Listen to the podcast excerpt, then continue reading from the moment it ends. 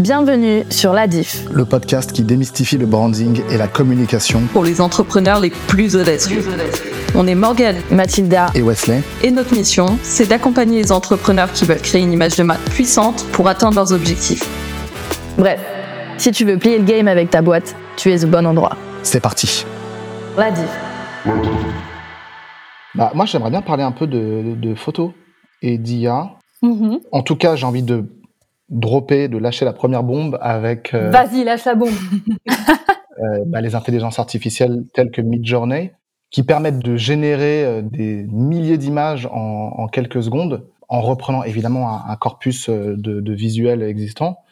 Est-ce que toi, Mathilda, tu as l'impression que, ouais, que ça, ça te menace ou est-ce que tu as pas vu des, des clients ou des partenaires, des gens dans ton réseau utiliser ça à la place, utiliser Midjourney à la place de, euh, de photographie euh, classique Je me sens pas particulièrement menacée par l'IA parce que euh, je pars du principe que si tu utilises une IA, c'est peut-être que tu n'as pas envie de payer pour un shooting. Et peut-être que du coup, avant même d'utiliser l'IA, tu auras peut-être de toute manière pas payé pour un shooting. Ah Donc, tu vois, je transpose ça au fait, par exemple, que moi, j'utilise l'IA, par exemple, des fois pour m'aider, pour écrire des posts Insta, des choses comme ça bah, je vais pas piquer le taf des copywriters parce que je n'aurais de toute façon pas fait appel à eux. C'est juste une manière pour moi personnellement de gagner du temps et de pas l'écrire moi-même en fait. Donc j'ai l'impression que sur la photo, il peut en premier lieu y avoir ce côté-là en fait, ce côté euh, bon bah j'ai je peux pas faire avec une banque d'images, je veux mon produit, j'ai pas beaucoup de budget, je vais me démerder pour faire un truc, tu vois. Je me sens pas particulièrement en concurrence par rapport à ça. Après, effectivement, on a vu l'exemple de certaines marques, il me semble notamment peut-être, je crois, Coca-Cola et je sais plus qui d'autre, qui a fait justement des tests euh, avec des campagnes genre uniquement faites par l'IA. Et il y a des résultats qui sont quand même assez bluffants. Après, on voit que euh, il y a quand même des défauts. Pour l'instant, c'est pas optimal. Il y a des, mannequins qui sortent avec six doigts. Enfin, voilà, c'est pas, euh, c'est pas optimal. Mais là où, pour moi aussi, ça va être encore quelque chose à prendre avec des pincettes, c'est que bah, l'IA ne remplacera jamais l'expérience que nous, on peut avoir en tant qu'être humain. Donc oui, il va venir copier des choses, il va venir s'inspirer de plein de choses. On peut dire inspire-toi de tel style pour faire un truc, mais euh, ce qui fait qu'on va appeler un photographe et qu'on va vraiment payer cher un photographe, c'est pour sa vision, pour sa créativité, pour sa personnalité aussi en fait. Et du coup, en ce sens-là, bah, peut-être que l'IA va permettre de créer des choses différentes qu'un être humain va créer. Donc tout dépend aussi de ce que recherche la personne et ce que recherche le client. Donc ça, ce serait mon second point de vue par rapport à ça. Et le troisième point de vue que je vais avoir, c'est tant qu'à faire, puisque c'est là, en tant que photographe, la meilleure chose qu'on puisse faire maintenant, c'est de prendre l'IA comme notre allié. Hmm. Parce que il y a beaucoup de personnes qui vont euh, se dire c'est le mal, machin, c'est horrible, euh, ça va nous voler notre métier. Bah oui, mais non, parce qu'en fait, si tu apprends à l'utiliser intelligemment et efficacement, bah t'en feras ton meilleur atout en fait. C'est ça me fait penser à l'époque où il y a Uber euh, qui est arrivé sur le marché et que tous les taxis ils ont commencé à criser. Hmm. Je peux comprendre, mais d'un autre côté j'avais envie de dire bah je sais pas, adaptez-vous en fait euh, à la vibe du jour. Genre euh, faites vous aussi faites une appli, arrivez en deux minutes, soyez sympa, laissez-nous des petites bouteilles d'eau dans vos voitures, améliorez votre service. Enfin en fait on, on fait pas appel à si on fait appel à Uber aujourd'hui, c'est parce que le service, il est certes, il est moins cher, mais en fait, il est mieux. Euh, les gens, ils sont plus sympas. Enfin, il faut se poser la question de qu'est-ce qu'il y a derrière aussi, en fait. Donc, l'IA aujourd'hui, comment nous, en tant que photographes, on peut mmh. en tirer profit pour que justement, euh, bah, des clients continuent de faire appel à nous en se disant, ok, ce photographe, il est ouf, et en plus, il fait une utilisation de l'IA qui fait que derrière, ben, ça profite à tout le monde parce que soit le taf, il est fait beaucoup plus rapidement, soit parce que ça permet de faire des choses bah, encore plus abouti. Enfin, je pense notamment euh, aux outils, par exemple, qui permettent euh, bah, de retoucher plus rapidement les images, donc ils peuvent faire des rendus beaucoup plus rapides, donc dans l'intérêt du client. Je pense à des outils comme par exemple. Euh, Coucou Firefly. je pense par exemple à des outils comme l'IA de Photoshop où tu dis, ben je sais pas, imagine j'ai pris une photo, elle est géniale, elle est incroyable, elle, elle, est ouf, et mon client il se dit ah putain c'est dommage parce que la photo elle est prise en verticale et j'aurais bien aimé en faire une bannière à mettre sur sur Facebook par exemple bon bah hop, avec l'IA Photoshop, tu vas faire direct ton truc dans le bon format et ta photo elle sera toujours ouf et en fait ça change rien à la base de ton image que tu as créée en fait de toutes pièces, euh, réfléchie par rapport au, client, etc. Donc l'IA pour moi, pour pas le voir comme une concurrence, il faut juste voir comment s'en servir intelligemment tout simplement. C'est un outil, en fait, c'est juste un outil et euh, on me pose la même question en tant que que designer, on me dit ouais, t'as pas peur euh, que euh, l'IA euh, fasse des chartes graphiques, fasse des logos, etc. à ta place. Et en fait, non, moi je suis hyper optimiste sur le truc. Je me dis mais en fait, ça va juste faciliter mon taf parce que de toute façon, que ce soit la photo, que ce soit le branding, le graphisme, etc. Tout ça, c'est une question d'émotion. Et finalement, eh ben, il n'y a pas plus humain que les émotions. En fait, voilà, l'IA, comme tu dis, elle va imiter, mais elle va, elle va pas créer derrière. Elle va pas créer, en tout cas, de la même façon euh, qu'un qu'un euh, photographe le ferait ou qu'un graphiste le ferait avec sa patte, avec son background, etc.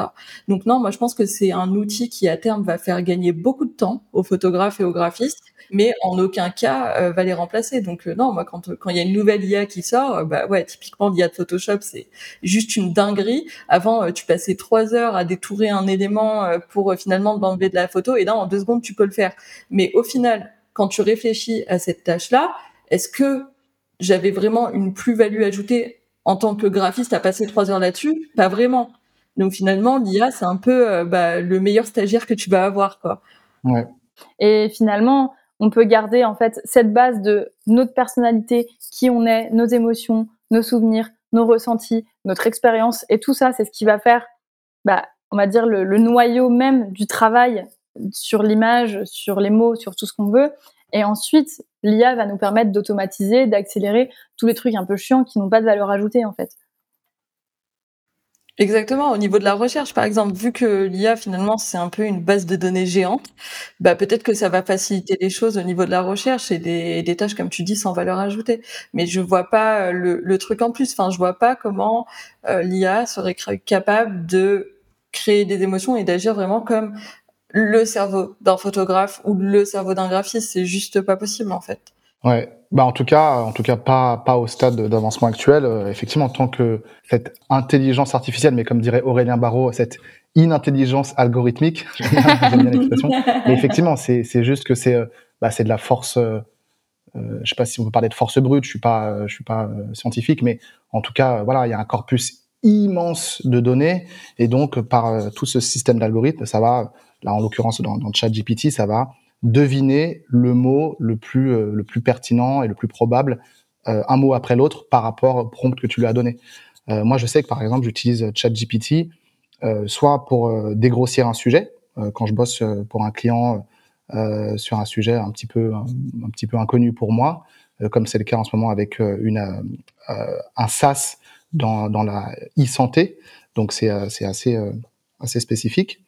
Euh, je vais euh, voilà, je vais aller lui poser les questions et aller euh, comprendre plus en détail de quoi de quoi il s'agit.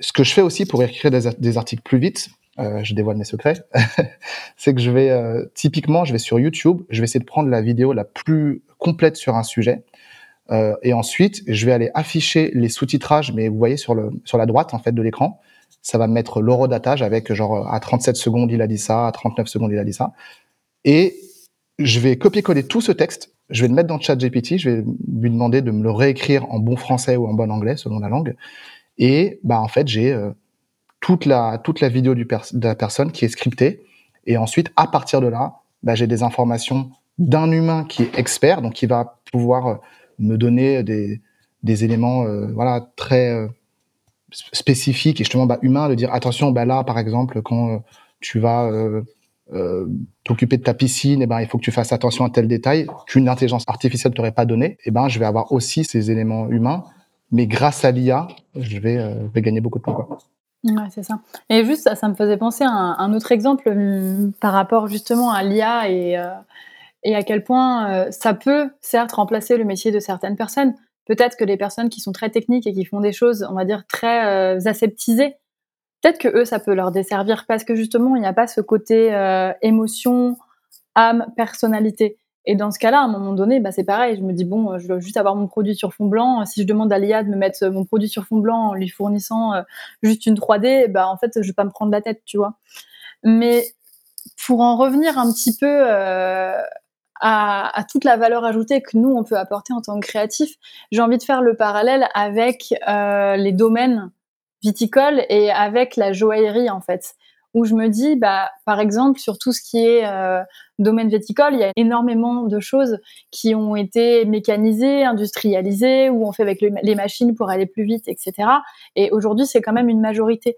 Mais il perdure quand même certains domaines où ils continuent de tout faire à la main, de tout fait, de tout ramasser. Il n'y a pas de traitement et font vraiment, on, reste vraiment dans, dans l'artisanat pur et dur à la base. Et en fait, aujourd'hui, c'est vachement valorisé justement à une ère où tout est industrialisé, tout est fait par des machines, etc. On va valoriser celui qui a conservé le travail de la terre, le travail manuel, le, le tout, tout ce truc-là. Et qu'est-ce qui se passe à la fin? Bah, c'est que cette bouteille-là, elle vaudra plus cher, elle sera meilleure, elle aura une, valeur plus élevée aux, yeux des autres. Et en fait, je pense qu'on peut faire le même parallèle pour nos métiers. C'est peut-être que sûrement pour plein de prestations entre guillemets simples et basiques, bah, tout pourra être automatisé, généré par IA, et euh, ça fera partie d'un grand champ de, de, possibles et de plein de choses. Et peut-être que justement, le jour où on a envie de faire un truc vraiment qui sort du lot, qui est vraiment spécifique et qui est vraiment au-dessus en termes de qualité, en termes de savoir-faire, et où justement pour, pouvoir aussi valoriser l'humain, l'artisanat, bah, en fait là, on va toujours se dire ouais, eh ben je vais le payer cher ce photographe, je vais le payer cher ce designer parce que c'est pour lui que je viens et je veux pas un truc fait par l'IA. Et je trouve que c'est la même chose pour tout ce qui est travail de, joaillerie, où au final, tu dis, bah aujourd'hui, tu peux trouver des bijoux à 20 balles euh, qui vont être faits par des machines, des imprimantes 3D et tout ce qu'on veut d'autre. Et puis à côté de ça, je repense, tu vois, aux ateliers de joaillerie auxquels j'ai assisté là devant Clef Arpels, où ils expliquaient tout leur travail, où on voyait tous les différents métiers qui passaient sur chacune des pièces, et où ils me disaient qu'il y avait euh, plus de 300 heures de travail sur simplement genre une broche par exemple qui passait entre plein de mains différentes et c'est ce qui fait qu'à la fin tu arrives à, un petit accessoire qui coûte euh, tu vois une somme à six chiffres et en fait, ben, qu'est-ce qui est valorisé derrière? Bah, c'est, le, le fait main, c'est le savoir-faire, c'est l'artisanat, c'est des années d'expertise, d'études, de pratique. Et euh, c'est pas parce que aujourd'hui on a des machines qui nous permettent d'acheter une bague à 20 balles que on va arrêter d'acheter celle à 300 000 en fait. Il faut juste se dire aussi que c'est pas du tout le même public et il faut juste savoir à qui on a envie de s'adresser. Donc oui, si derrière j'ai envie, j'ai envie de faire à la main des bagues que je vais vendre 20 balles, bah oui, je vais en chier parce que il y a plein de gens qui vont le faire d'une manière beaucoup plus rentable que moi avec leur machine. Mais si je continue de faire de la joaillerie de luxe, bah en fait, j'aurais pas de problème. Exactement. Donc finalement, c'est un moyen en fait de faire la diff, ne pas utiliser euh, l'IA pour des choses importantes. Hein. Bien sûr, euh, l'utiliser pour pour euh, gagner du temps, etc. Ça c'est génial. C'est un outil qui est formidable. Mais finalement, dans un monde où tout le monde peut utiliser l'IA, bah comment tu te différencies?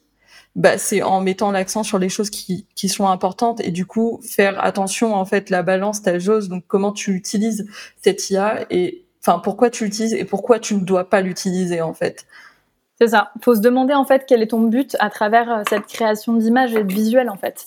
Qu'est-ce que qu'est-ce que c'est censé apporter? Pourquoi faire en fait? Si, comme je disais, si on y revient, si c'est juste pour avoir euh, un visuel de ton produit euh, sous différents angles, pour mettre un, sur un site e-commerce sur un fond blanc, bon bah effectivement passe par l'IA, tu te prendras pas la tête. De la même manière que moi je disais, vas-y, j'ai envie de me mettre une petite description à la con sous mon post Insta. Euh, bon, je vais pas me prendre la tête, euh, voilà, je fais pas le truc de l'année, tu vois.